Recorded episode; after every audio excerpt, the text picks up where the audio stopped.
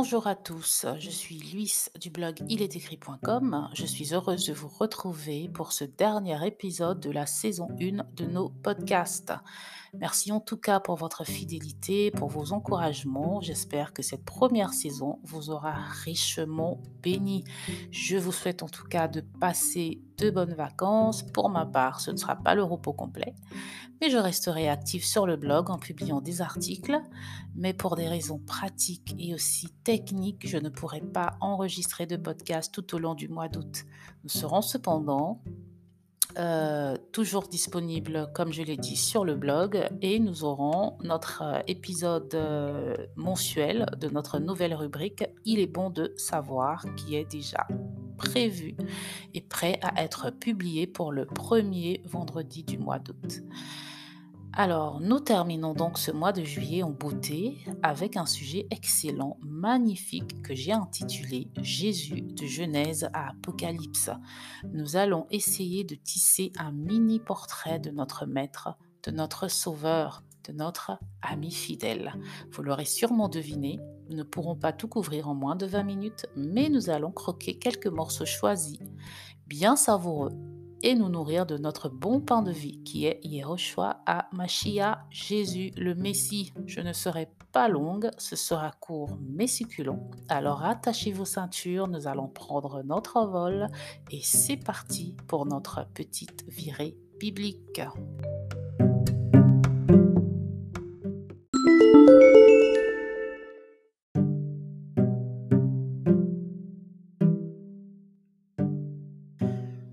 Savez-vous que le premier verset de la Bible raconte Jésus? Il est écrit dans Genèse chapitre 1 au verset 1 Au commencement, Dieu créa les cieux et la terre. En hébreu, le livre de la Genèse est appelé Bereshit. Le mot Bereshit est souvent traduit par au commencement, mais aussi bien souvent par premièrement ou à la tête. Il y a toute une littérature sur ce mot que vous pouvez trouver, rechercher sur Internet. On pourrait en faire tout un podcast entier. Le premier verset de la Bible nous dit en hébreu, je cite donc ce verset en hébreu, Bereshit bara Elohim et Hashamayim vet Aharet. Désolé pour la prononciation. C'est sûr que ceux qui parlent hébreu n'auront rien compris mais je vous mets euh, le verset, si vous nous voyez, vous nous écoutez sur YouTube, je vous mets le verset en vidéo sur YouTube que vous pourrez lire par vous-même. Donc ce premier verset met Dieu au centre de la création. Et là, on remarque que le mot Elohim, que traduit en français euh, le mot Dieu, qui est traduit en français par Dieu, est en fait au pluriel et non au singulier, ce qui implique qu'il n'y a non pas une seule personne ou une seule entité impliquée dans l'œuvre de la création, mais en tout cas deux ou plus seraient engagés dans l'œuvre de la création. Par la suite, nous allons dans Genèse chapitre 1 au verset 26, je cite, Puis Dieu dit, Faisons l'homme à notre image, selon notre ressemblance, et qu'il domine sur les poissons de la mer, sur les oiseaux du ciel, sur le bétail, sur toute la terre, et sur tous les reptiles qui rampent sur la terre. Nous lisons bien faisons. Nous comprenons bien pourquoi le mot Elohim, dans notre verset de Genèse 1.1 est au pluriel, puisqu'il est écrit ici que Dieu dit faisons l'homme à notre image. Faisons est donc un verbe au pluriel. Nous savons que la Bible ne dit pas que les anges sont similaires à Dieu, ils ne sont pas à l'image de Dieu, donc il ne peut pas s'agir ici de Dieu et des anges. Mais de qui donc s'agit-il? Il nous faut faire un bond dans le Nouveau Testament, dans le livre de Jean au chapitre 1, pour avoir notre réponse. Je cite les versets 1 à 3, puis 14, et je vous invite à lire l'ensemble de ce chapitre. Le verset 1, Au commencement était la parole, et la parole était avec Dieu, et la parole était Dieu. Verset 2. Elle était au commencement avec Dieu. Toutes choses ont été faites par elle et rien de ce qui a été, fait n'a été fait sans elle. Verset 14, Et la parole a été faite chair, et elle a habité parmi nous, pleine de grâce et de vérité, et nous avons contemplé sa gloire, une gloire comme la gloire du Fils unique venu du Père. Nous comprenons bien que Jésus était au commencement avec le Père. Et nous lisons d'ailleurs dans Jean 17 au verset 24, Père, je veux que là où je suis, ce que tu m'as donné soit aussi avec moi, afin qu'ils voient ma gloire, la gloire que tu m'as donnée, parce que tu m'as aimé avant la fondation du monde.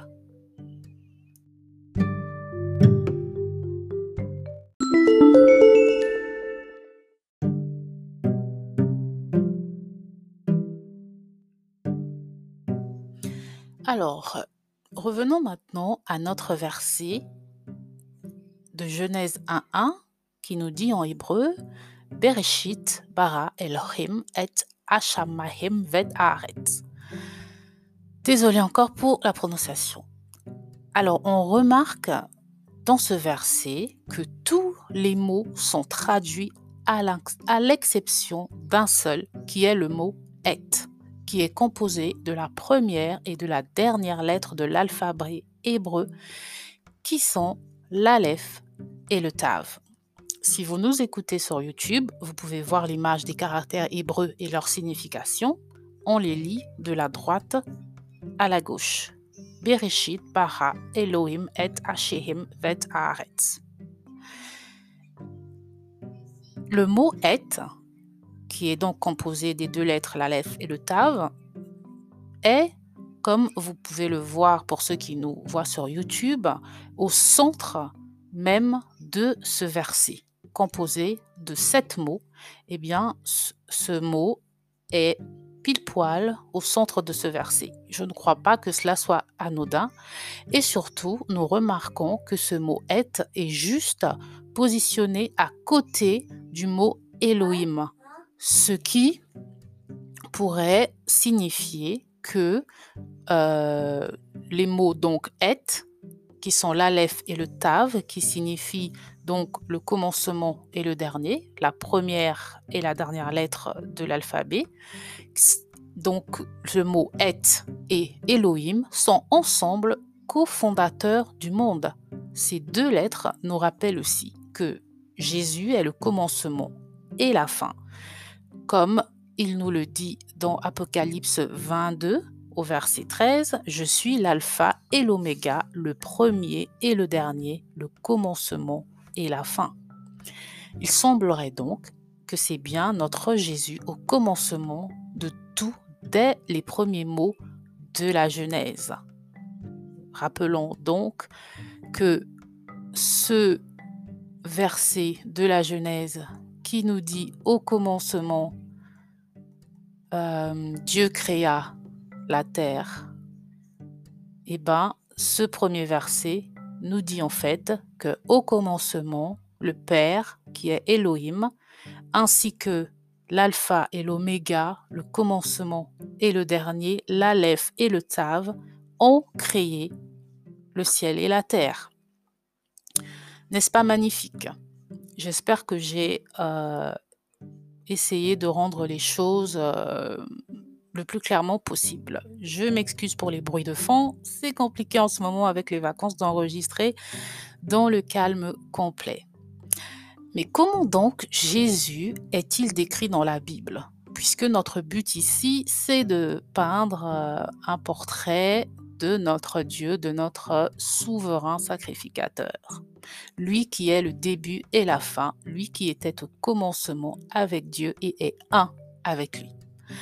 Lisons dans Isaïe 9 au verset 2 et 6, 2 à 6, le peuple qui marchait dans les ténèbres voit une grande lumière. Sur ceux qui habitaient le pays de l'ombre de la mort, une lumière resplendit car un enfant est né, un fils nous est donné, et la domination reposera sur son épaule. On l'appellera admirable, conseiller, Dieu puissant, Père éternel, Prince de paix. Waouh Tout cela pour notre Jésus. Il est notre lumière, il est notre Père, il est notre Prince de paix, il est notre Dieu.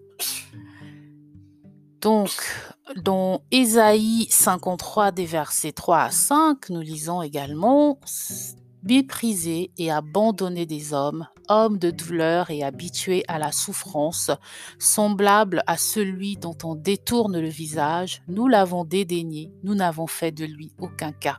Cependant, ce sont nos souffrances qu'il a portées. C'est de nos douleurs qu'il s'est chargé, et nous l'avons considéré comme puni, frappé de Dieu et humilié.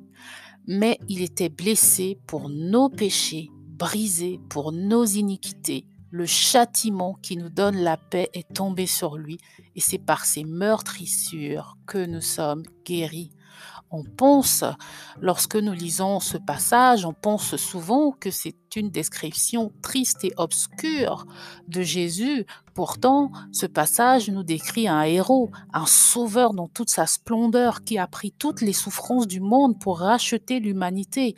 Le triste tableau, c'est celui de nous, hommes, êtres humains, qui n'avons pas pu, qui n'avons pas su reconnaître en lui notre sauveur. Nous disons dans Apocalypse 4 à partir du verset 2, Aussitôt je fus ravi en esprit, ravi pardon en esprit, et voici, il y avait un trône dans le ciel, et sur ce trône quelqu'un était assis. Celui qui était assis avait l'aspect d'une pierre de jaspe et de sardoine, et le trône était environné d'un arc-en-ciel semblable à l'émeraude.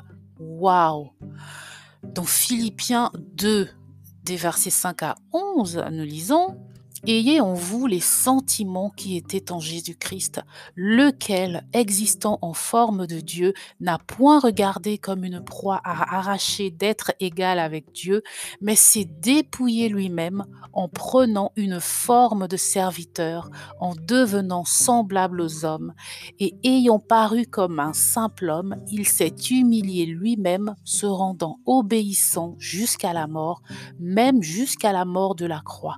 C'est pourquoi aussi Dieu l'a souverainement élevé et lui a donné le nom qui est au-dessus de tout nom, afin qu'au nom de Jésus, tout genou fléchisse dans les cieux, sur la terre et sous la terre, et que toute langue confesse que Jésus-Christ est Seigneur à la gloire de Dieu le Père. Magnifique, nous devons lui rendre hommage. Rendez-vous compte qu'il s'est dépouillé Rendez-vous compte de ce sacrifice parce que on parle souvent du sacrifice à la croix, mais il a fait un premier sacrifice. Notre Père s'est dépouillé et s'est fait homme.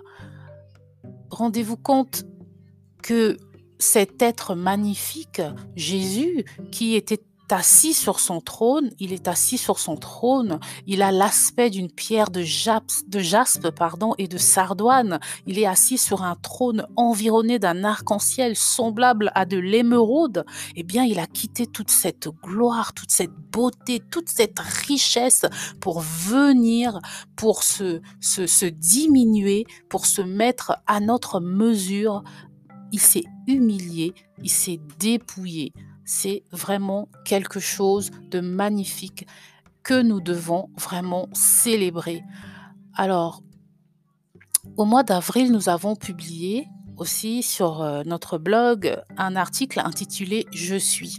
Je vous récite donc un extrait de cet article où sont mis ensemble des versets pour constituer une sorte de présentation de Jésus. Je ne me lasse pas de relire ce passage et donc ce sont des versets tirés des évangiles.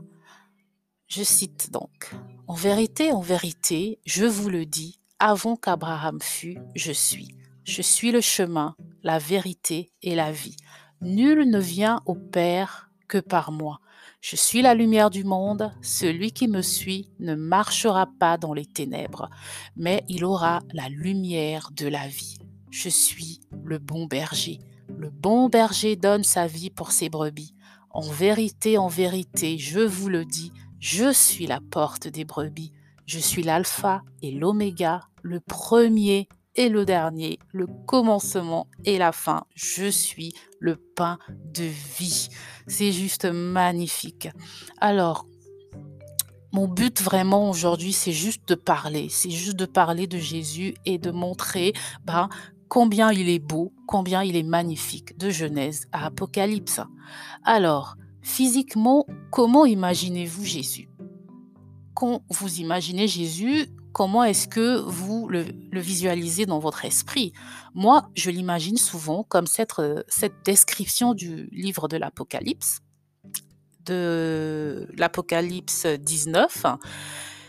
J'ai gardé le meilleur pour la fin, comme une photo décrite par Jean donc, je vous invite à prendre euh, ce passage, à l'encadrer dans vos albums. C'est vraiment magnifique. Donc, je vous cite Apocalypse 19 des versets 11 à 16. Puis je vis le ciel ouvert, et voici parut un cheval blanc. Celui qui le montait s'appelle fidèle et véritable il juge et combat avec justice. Ses yeux étaient comme une flamme de feu. Sur sa tête étaient plusieurs diadèmes. Il avait un nom écrit que personne ne connaît si ce n'est lui-même. Et il était revêtu d'un vêtement teint de sang. Son nom est la parole de Dieu. Les armées qui sont dans le ciel le suivaient sur des chevaux blancs revêtus d'un fin lin blanc de sa bouche sortait une épée aiguë pour frapper les nations. Il les pétra avec une verge de fer et il foulera la cuve du vin de l'ardente colère du Dieu Tout-Puissant. Il avait sur son vêtement et sur sa cuisse un nom écrit Roi des rois et Seigneur des seigneurs. N'est-ce pas magnifique? Nous allons nous arrêter ici que toute la gloire soit rendue à notre Dieu. Merci encore à vous, chers auditeurs et lecteurs du blog écrit.com. On se retrouve en septembre pour nos podcasts. En attendant, passez nous rendre visite de temps en temps sur le blog. N'hésitez pas à nous écrire pour nous faire part de vos impressions et témoignages. L'équipe Il est écrit, c'est le Saint-Esprit aux commandes et Luis au clavier pour vous servir. Merci de m'avoir écouté. J'ai hâte de vous retrouver à la rentrée pour une deuxième saison encore plus riche et de plus belles aventures bibliques. Que notre Seigneur Jésus vous bénisse et se manifeste grandement dans vos vies. Ciao. Oh, thank you.